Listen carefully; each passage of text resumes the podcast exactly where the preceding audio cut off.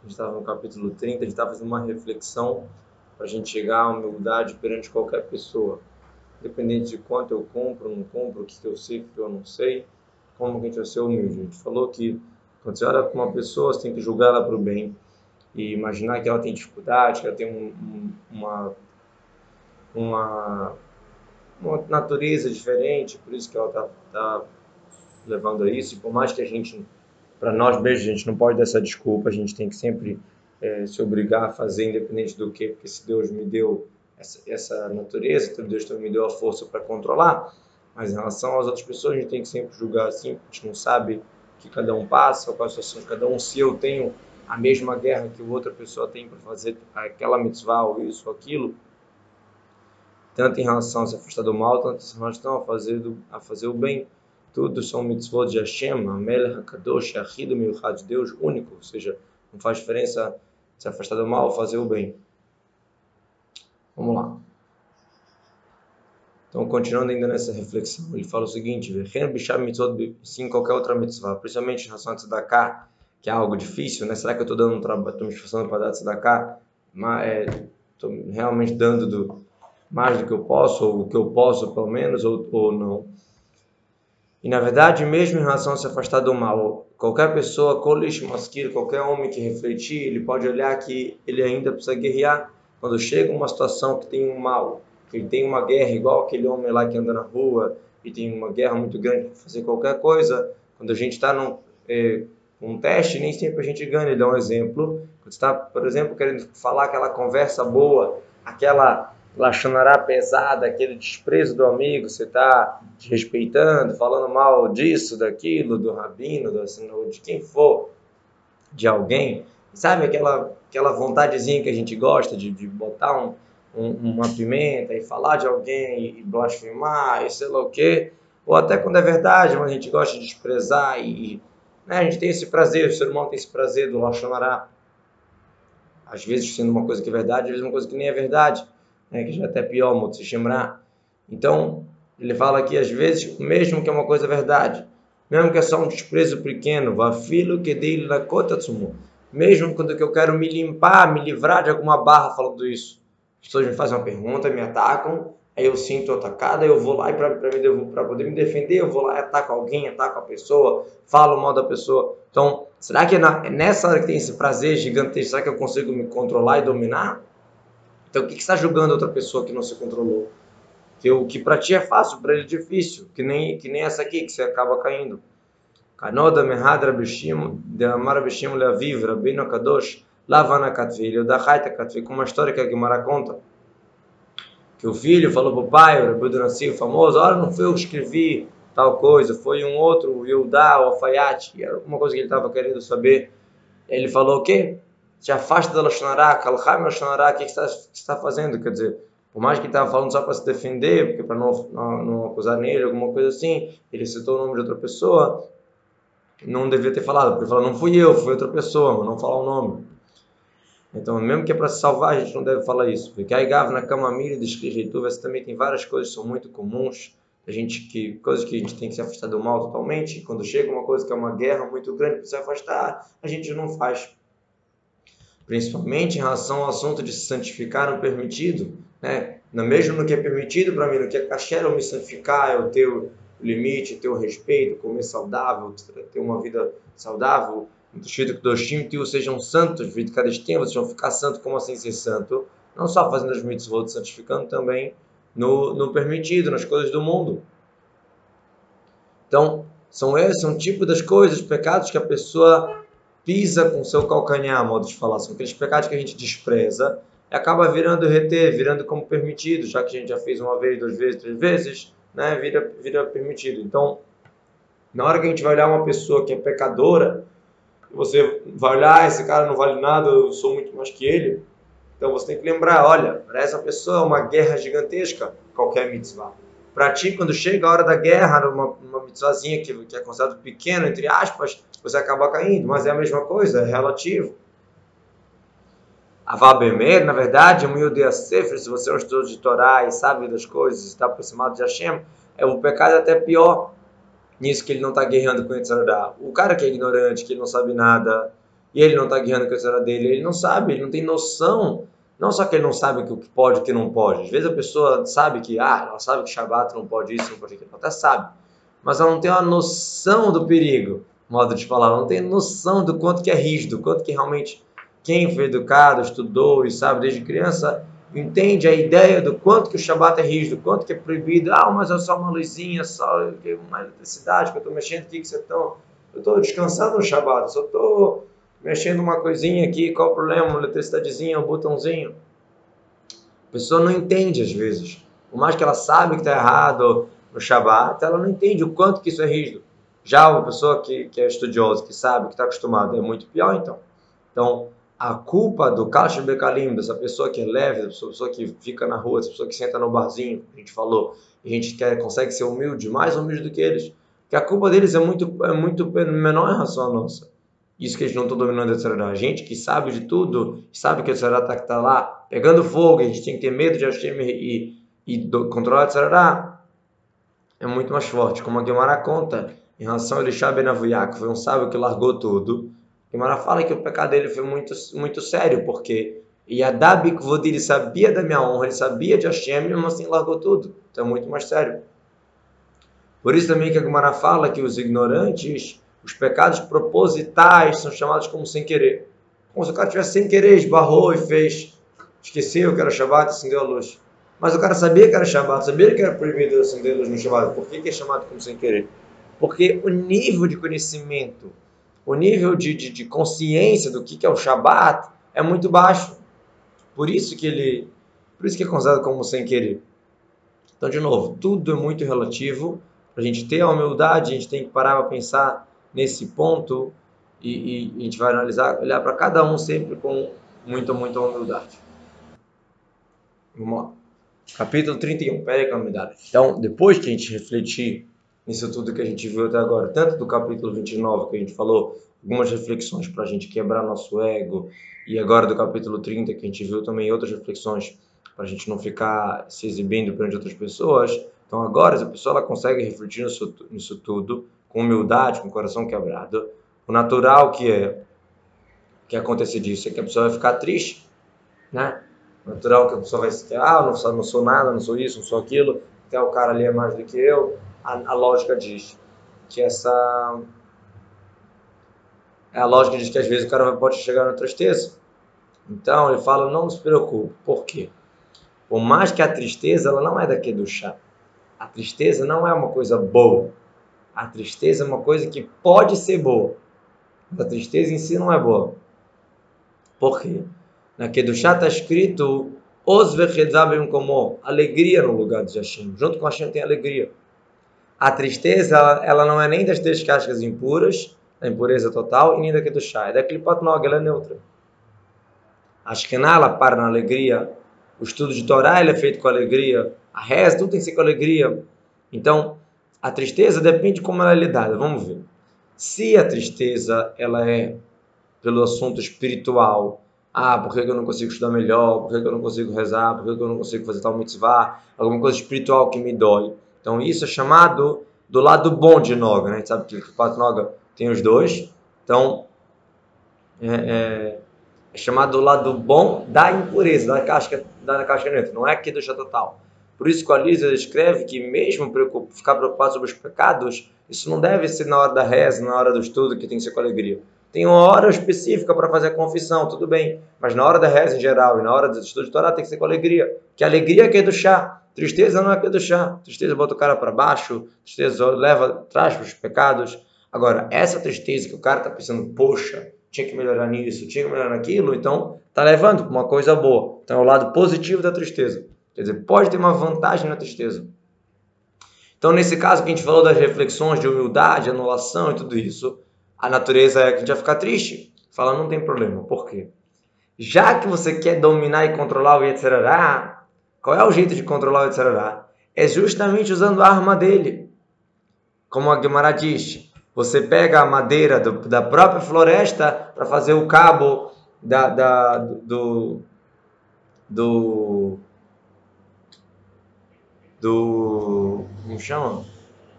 Para poder cortar a lenha. Do machado. Do machado você vai cortar a árvore, vem da onde o cabo? Vem da madeira. Quer dizer, você usa a madeira para quebrar a própria árvore. Mesma coisa. Pagar boca é boa. A gente usa contra etc, a arma dele mesmo. Ou seja, a gente quer quebrar nossa alma animal, a gente quer quebrar, etc. Às vezes a gente pode usar a tristeza para isso. De novo, tristeza não é sempre boa, ela pode ser boa. Por isso que o pastor fala, tem uma vantagem na tristeza. Tristeza em si não é boa, mas pode ter a vantagem. Qual é a vantagem? A vantagem é que pode ter chegar numa alegria verdadeira depois da tristeza. Quando eu realmente eu sei quem eu sou, eu sei que eu preciso melhorar, eu sei que minha alma animal eu coloquei ela no lugar, Agora eu vou lá e fico feliz pela minha alma divina, por eu ser judeu, por as chances que eu tenho, pelo, pela, por todas as coisas boas que eu tenho, pelas coisas boas que eu tenho que agradecer a Hashem. Então, depois que eu já, que eu já coloquei a amargura no lugar, aí a alegria pode vir, vir fluir. Quando está tudo misturado, não dá um sentimento legal. Quando eu já aceito pelo que ficar triste, pelo que ficar alegre, aí eu posso ficar uma, uma alegria verdadeira. Depois o Moza explica o seguinte: tem uma diferença. Tristeza, tristeza mesmo não é boa. O que é bom é a amargura. Meriru em hebraico. A diferença entre tristeza e amargura é muito simples no resultado. A tristeza, a tzvut, é quando o coração está tampado, metuntam kaevin, tapado como uma pedra, sem vida, para baixo e não quer fazer nada, não está afim de nada, isso é tristeza. Merirut, amargura, é aquele sentimento de eu tenho que mudar, como é que eu estou só assim? Como é que eu não fiz isso? É, é algo que leva para frente, não é uma coisa que vai só me deixar para baixo. Então, aí isso, vai, isso tem vida. Essa amargura pode não ser uma felicidade, mas tem, ela tem vida, ela tem emoção. Não que é tristeza, que ela é morta, que ela é para baixo, que ela é pedra. Então, essa vitalidade da, da, da amargura é da severidade, não é da bondade. Mas de qualquer jeito, a gente sabe que o nosso coração ele tem as duas coisas. Às vezes eu preciso despertar a severidade, o medo, o respeito, o temor, a tristeza, tipo Rosh Hashanah, Kippur. E às vezes tenho que revelar alegria, emoção, empolgação, tipo Sukkot, um Torá. Então, a gente tem as duas coisas. Tem que saber que, de modo geral, o tempo inteiro tem que ser alegria. Mas existe momentos de reflexão, de tristeza, entre aspas, que é a amargura. Então, às vezes, a gente tem que despertar essas severidades exatamente para poder adocicar a severidade. Quando eu uso a, amargura para o bem, para servir a Shem, então eu estou adocicando a fonte da severidade. De onde vem a amargura?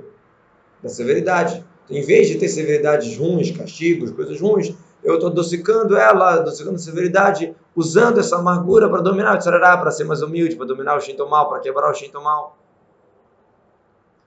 Então, quando o tsarará domina em mim, então a severidade está dominando em mim. Quando eu uso ele mesmo, eu uso a própria tristeza que a gente falou que é daquele patnoga, a gente usa a amargura para quebrar, etc. Eu consigo então adocicar a severidade.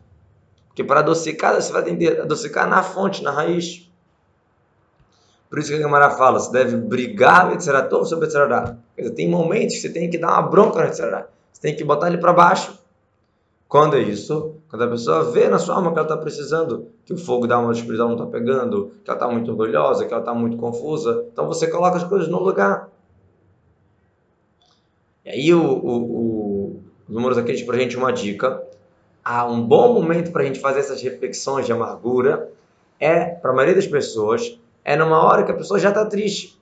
Se ela já está triste uma coisa do mundo, um problema, uma situação, de qual assunto que for, além que, que ninguém tenha, a gente já está triste por alguma coisa, aí é o momento da gente se tocar quem eu sou e, e, e toda aquela reflexão que a gente viu de, de, de, de humildade, tudo isso. Ou cabe um cibal, às vezes sem motivo. Às vezes a pessoa sem motivo ela está triste, não porque aconteceu alguma coisa. Então, opa, se eu já estou triste, em vez de eu ficar triste à toa, vou ficar triste com um propósito.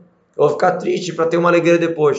Vou ficar triste é, é, com amargura, de querer melhorar e não triste de ficar para baixo. Aí é um momento bom para conseguir transformar essa tristeza em contabilidade, essa tristeza em introspecção. Aí vai cumprir o que a Gumara fala de brigar com essa. E isso vai acontecer, na verdade, essa, se a pessoa pensar assim, o que vai acabar acontecendo é que a tristeza vai sumir. Porque do momento que eu estou usando já a tristeza por um propósito, já não tem, já vai sumir. Às vezes acontece uma coisa com a gente, né, tem uma tristeza, uma coisa do mundo, só para despertar a gente. Se eu, já, se, eu já, se eu já usei esse sentimento, já me despertei, então pronto. Agora não tem mais, não tem motivo mais para ter essa tristeza, porque eu já usei. Então, a, a, a, a ideia é aproveitar o momento que já tem uma tristeza, ou por um motivo, Shalom, ou até sem motivo, já usar isso como contabilidade, virar, ver o que eu estou fazendo na minha vida, o que, que, eu preciso melhorar, onde que tem, onde que está bom, onde que está ruim, onde que, onde está bom, onde podia estar tá melhor, onde que está péssimo, onde que está ruim, e avaliar o que, que qual o próximo passo para dar. E aí depois disso pode ter uma simha metida, uma, uma alegria verdadeira. Porque a alegria que vem depois da tristeza é essa alegria verdadeira. É a alegria que diz, tá bom que isso, isso, isso, isso, mas não é que tá tudo misturado, eu não sei o que, o que. Não, eu entendo que eu tô, preciso melhorar, que eu estou longe, que eu estou humilde, que eu não sou, não sou nada, mas eu sou um judeu, eu sou escolhido, Baruch Hashem, eu tenho uma casa, Baruch Hashem, eu tenho que comer, Baruch Hashem. E aí eu começo a ver motivos da alegria, mesmo que eu tenha motivo de ficar triste, aí a alegria é verdadeira. Quando está tudo misturado, então a alegria não é completa, a tristeza não é completa. Então ele, ele fala, a pessoa deve se consolar depois de todas essas verdades, tudo, tudo que ela refletir e falar o seguinte: Emeto, que é verdade, sem sombra de dúvida, que eu estou longe de Hashem. Betachlit, no máximo, Meshukai, enojado e tal, todas aquelas reflexões que a gente fez. Ah, do sono que eu tenho, da alma do, dos, dos animais impuros que fazem a vontade de Deus eu não faço. Mas aí, que, como eu vou ficar feliz então? Vou ficar triste? Resposta: eu tenho que saber que eu tenho alma divina e alma animal, que eu tenho corpo e tenho alma. Olha isso tudo essa, toda essa situação complicada, chata que eu tô, é o meu corpo. É a alma animal que está no corpo. Mas tem que saber que dentro de mim tem uma parte de Deus mesmo. Todo mundo tem, até o Kash Bekelim, até o anjo pecador. Tem uma nefesh Elokit. Então a tristeza vai vir do corpo da alma animal. E a alegria vai vir da alma divina. E essa alma divina está tá me vitalizando. É verdade que ela está presa dentro de mim, porque eu não estou dando vazão para ela. Mas que ela que me dá vida. Então, Quanto mais eu estou longe de Hashem, enojado de Hashem, modo de falar, então a minha nefesh ela está mais presa em mim. Então tem que ter muita pena. Então agora eu quero, quero dar vazão para ela, quero tirar dessa prisão que ela está. Ela está dentro de mim, não poder se manifestar. Então é isso que eu vou querer fazer. Vou me esforçar agora para tirar ela da prisão, para tirar ela dessa. devolvê-la para casa dela, modo de falar, para o seu habitat natural, que está com Hashem, fazer as mitzvot, que nem que ela estava antes, antes de vir no corpo. Então, ela também pode discutir com Hashem, através que a gente vai fazer as mitzvot, através que eu vou me investir a minha força, do meu entendimento, da minha lógica, da minha mitzvot, da minha, da minha fala, do meu pensamento, da minha ação, do meu sentimento, vou investir isso tudo em coisa boa. Rezar para Hashem e conseguir sair dessa prisão, modo de falar. Se grudar com Hashem. Isso é chamado tshuva, uma tovim. Tshuva é bons atos. Quer dizer, eu quero voltar para Hashem, quero me unir com Hashem de volta. Tshuva, e por isso que eu quero fazer bons atos. Então, Pessoa que pensa assim, ela tem motivo para alegria, motivo para empolgar. Por um lado, eu tenho tristeza do meu animal, do meu corpo, olha quanto longe que eu estou, olha que prazeres que eu tenho, olha isso, olha aquilo, olha aquilo. Por outro lado, eu tenho que entender que eu tenho uma alma divina dentro de mim, tenho vários vários motivos para estar feliz. Então, eu vou querer dar vazão para ela, vou tentar liberar ela dessa prisão que ela está. Então, a tristeza de um lado e a, e a, e a alegria de outro. Se a gente coloca isso na nossa cabeça, a gente consegue é, consegue funcionar bem, vamos falar assim. De novo, a gente não tem que procurar tristeza para a gente.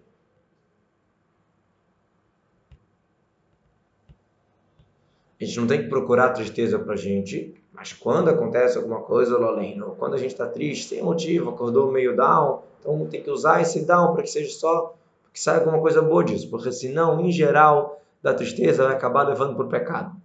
Em geral, tristeza por si leva ao pecado. Como Baal Shem falou, a alegria não é uma mitzvah, mas é a fonte de todas as mitzvot. A tristeza não é um pecado, mas é a fonte de todos os pecados. É a regra. Quando a gente está down, em geral a gente acaba querendo afogar nossas mágoas na besteira, no pecado, em, em prazeres, em coisas erradas. E muitas vezes o Yetzirará vem com essa história de tristeza, às vezes até uma tristeza que parece positiva, parece, ah, não, estou triste porque eu não fiz isso, porque eu não fiz aquilo, Muitas vezes é o Sarará que vem com essa tristeza só para derrubar a gente depois. Tem que estar esperto, tem que saber disso. A gente falou isso antes, quando você está no meio dos negócios, no meio da vida, do dia a dia da vida, de repente veio uma tristeza por, por a, pelo estudo de Torá pelos mitzvot. Ué, da onde que veio isso? Como é que do nada você está no meio, está ocupado lá com o trabalho, com alguma coisa importante, e você conseguiu se tocar do, do, do, da sua situação espiritual, sei lá o quê, será que a gente está tão forte assim? Muitas vezes pode ser será que está querendo confundir a gente, querendo fazer triste para a gente cair. Tem que tomar muito cuidado. Agora, quando realmente já tem uma tristeza em outro momento, não na hora da reza, em outro momento, aí realmente tem que aproveitar né, para ser amargura, não tristeza. Se aquilo está me levando para o caminho da tristeza, esquece. É pecado, é errado, cancela. Mas aquilo é o caminho da amargura, ou seja, eu quero melhorar, tá ruim assim, quero sair dessa sujeira. Não é, tô sujo, tô podre, vou ficar aqui. Isso é tristeza. Aí não adianta. Mas se a pessoa está com o sentimento de tô sujo, preciso me lavar, então isso é um bom sentimento, isso é algo que vai, possa levar isso para uma coisa boa e sempre, sempre, sempre no final tem que levar para alegria. Não pode ficar só, mesmo com a amargura, não acho que ela vai me levar, poxa, tem que me sujar, tem que levar para alegria. Essa alegria positiva de olhar o lado bom, ah, não tenho nefshiloquito, tenho algo, tenho motivo para para mergulhar, para estar tá feliz. Isso é muito, muito importante. No acho que vem, na reza do, do Aravita, antes da Midah, a gente fala que, a gente, que Deus guarde a gente do Etzerará antes, atrás da gente e na frente da gente. Como assim atrás da gente e na frente da gente? Porque o Etzerará é muito esperto. Primeiro ele fica te convencendo a pecar, que é o Etzerará que vem antes, né? Depois tem o Tzará que vem depois. Viu? Viu? Você pecou. Você não vale nada. Você não consegue se controlar. Você é um fraco. Isso. E bota a gente para baixo. Então a gente pede para Hashem salvar a gente do Yetzirah antes, para não convencer a gente a pecar. E pede para Hashem salvar a gente também do Yetzirah depois, para não ficar jogando na nossa cara que eu não sou nada e etc, etc, etc, só levar para a tristeza. Então, de novo, tem que saber é, diferenciar a tristeza, é, a tristeza da amargura, a tristeza negativa da tristeza positiva e saber que, de modo geral, a tristeza não é é do chá. Ela só pode ser usada para é do chá. Que é do chá é alegria. Então, se a gente sabe, sabendo isso, a gente dar muito mais ênfase na alegria e só um pouquinho na tristeza quando necessário para a humildade e só quando a pessoa já está triste ou algum motivo assim, mas de modo geral tem que ser servir a com alegria.